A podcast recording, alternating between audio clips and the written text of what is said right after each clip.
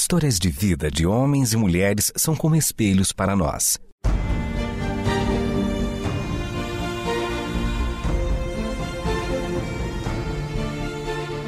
Convidamos você para entrar nas páginas do livro que conta a história do Deus que entrou em nossas histórias. Ouça sobre pessoas que viveram os mesmos conflitos que você e eu enfrentamos e que em Deus encontraram sentido da vida. A partir de agora, você está diante do Espelho na Janela.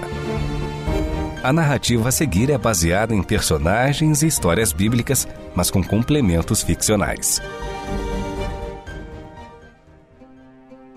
Numa pequena cidade chamada Sarepta, na região de Sidom, na Fenícia, próxima ao território de Israel, vivia uma viúva com seu filho. A vida dessa viúva, como tantas outras viúvas, era muito difícil. Não se sabe ao certo qual era o seu nome, nem o nome do filho dela. Ela era uma desconhecida e o seu nome de nascimento se perdeu. Viúva era o seu novo nome. Ser conhecida simplesmente como viúva significava que a sua vida, agora, era uma consequência da morte. Com o falecimento do seu marido e a ausência de familiares e amigos, aquela viúva e o seu pequeno filho sofriam as mazelas que a morte trouxera para o seu lar. Os dias eram uma repetição sem fim de um ciclo que a consumia por dentro e por fora. Em seu coração estava a falta de esperança, totalmente compreensível para uma mulher naquela situação. E o que os seus olhos viam no mundo era um lugar hostil a ela e ao seu filho, estigmatizados pela dura realidade de serem dois seres desamparados contra quem a realidade da vida havia sido cruel. Bastava pela manhã o menino estender a mão pedindo comida e o seu choro vir do estômago vazio que o coração daquela mãe se dilacerava um pouco mais. A fome já durava dias pois além de não terem dinheiro para comprar comida, o alimento estava escasso na cidade, porque toda aquela região enfrentava um rigoroso período de seca.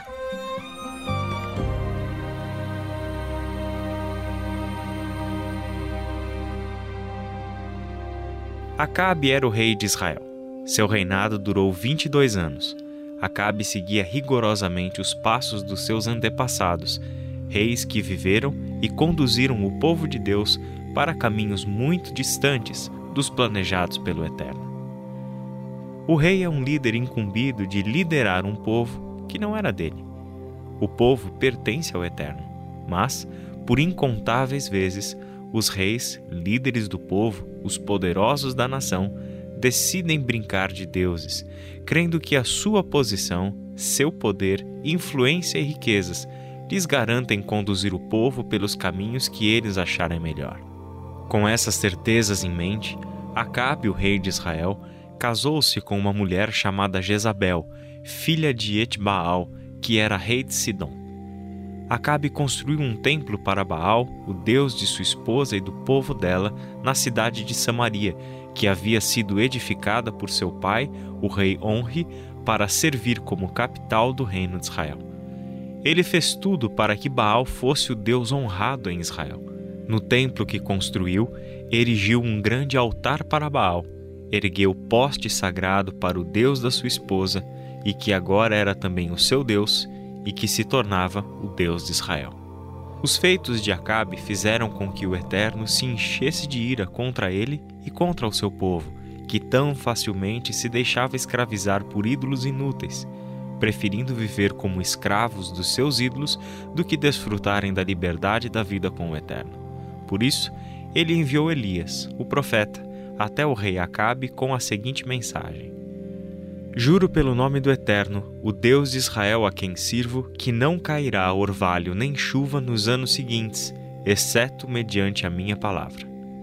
Aquelas palavras ainda estavam na boca de Elias quando o clima começou a mudar parecia que o tempo se fechou. Não quando o tempo se fecha para trazer a chuva, mas quando o tempo se fecha porque agora chegou a hora do rei, sua corte todo o povo liderado por ele sofrerem as consequências dos pecados que cometeram. Para preservar a vida de Elias, o Eterno o enviou para o leste, para que vivesse por um tempo próximo ao riacho de Querite, a leste do rio Jordão. Ali, Elias teria uma fonte de água e sobreviveria ao tempo de seca que se iniciava imediatamente.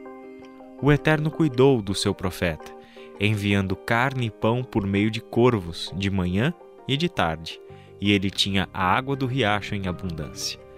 Muito tempo se passou e a seca já castigava toda aquela região.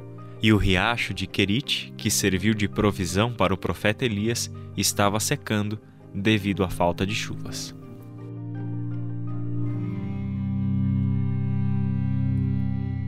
Com a seca que atingia a terra, a viúva e o seu filho chegavam ao limite da resistência. Viver nessa condição é uma teimosia nossa, pensava a viúva. Talvez morrer seja melhor do que viver desse jeito. Ela havia se acostumado com a fome, mas era sofrimento demais ter que todos os dias dizer ao seu filho que não havia alimento. Tudo o que tinham era um pouco de azeite um pouco de farinha que não serviriam nem para uma última refeição. Por isso, a viúva tomou a dura decisão de sair de casa, pegar alguns gravetos no chão e cozinhá-los, a fim de que ela e o menino fizessem uma última refeição e depois morressem.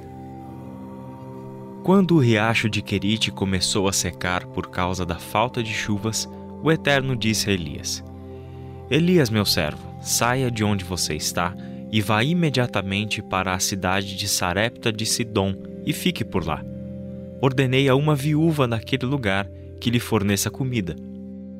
Elias obedeceu ao Eterno, ajuntou os seus poucos pertences e começou a andar em direção a Sarepta, em Sidom.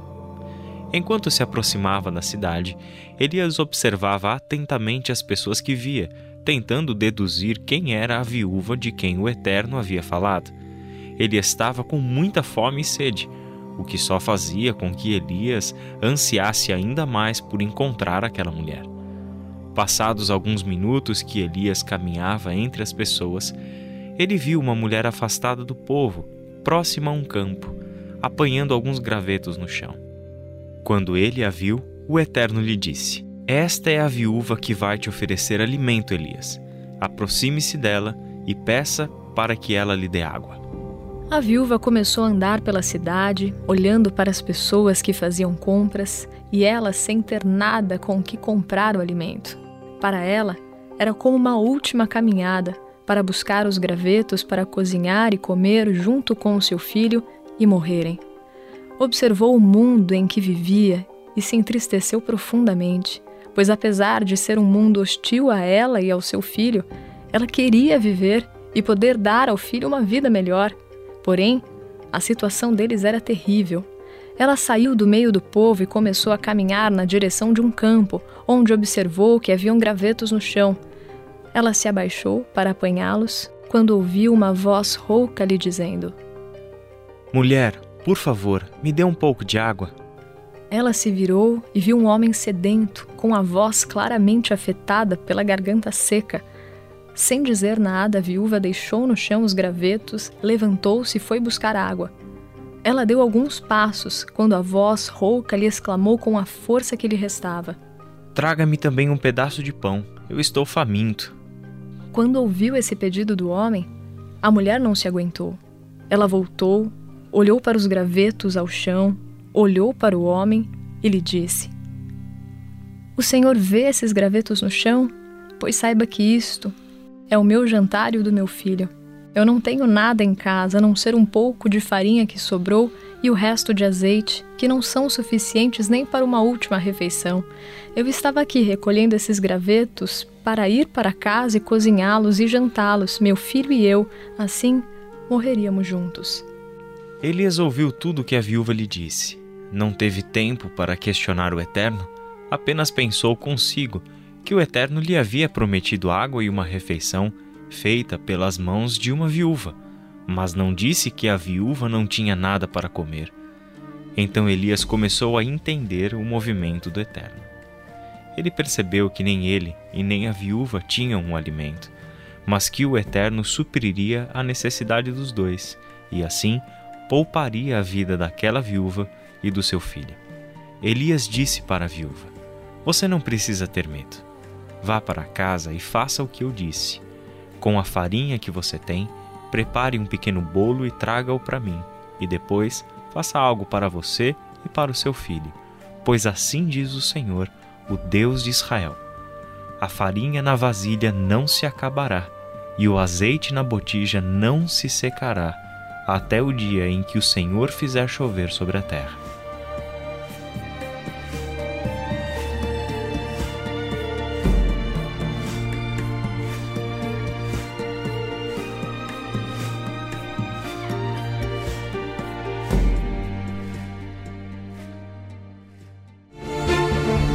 Espelho na janela. Você está dentro das páginas do livro que conta a nossa história com Deus.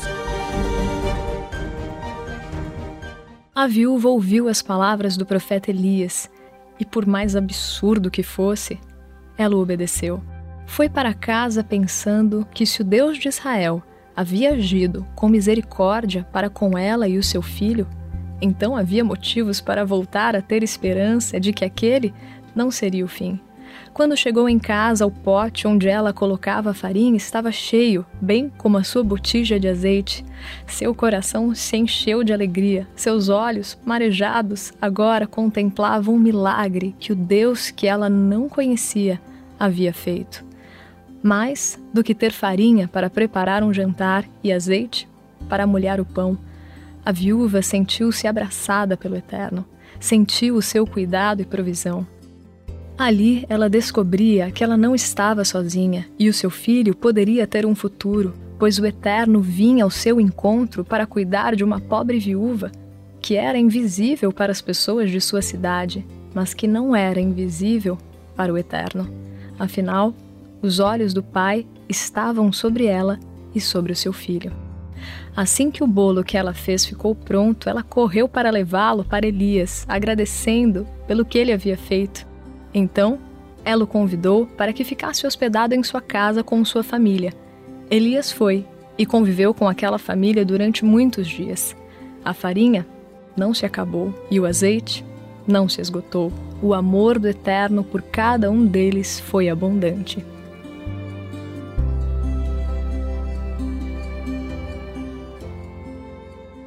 Depois de algum tempo, o filho da viúva ficou muito doente. Sua doença se agravou e o menino morreu. A viúva ficou desesperada e perguntou a Elias: Esse foi o real motivo de sua vinda? Você veio até nós para trazer a justiça do seu Deus por causa do meu pecado? E é com a vida do meu filho que estou pagando pelos meus erros? Elias olhou com compaixão para aquela viúva. Ele não a repreendeu por suas palavras, tampouco tentou corrigir as suas conclusões sobre o agir do Eterno.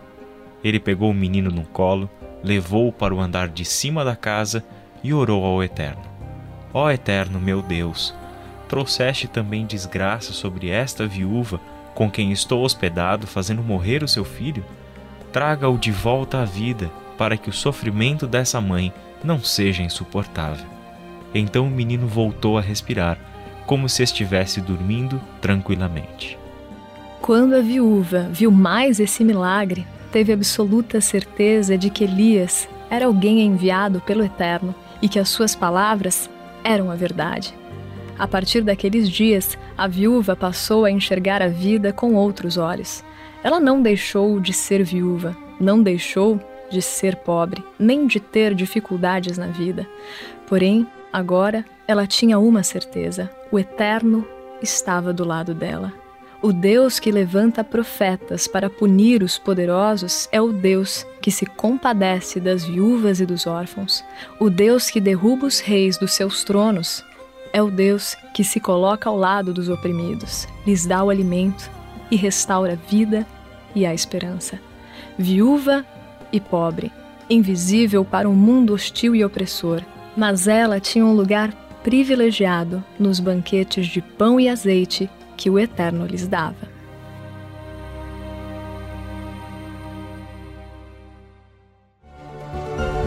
Este foi o Espelho na Janela, um programa baseado em personagens e histórias bíblicas, mas com complementos ficcionais. Escrito e produzido por Renata Borjato e Israel Mazacorati. Realização Transmundial.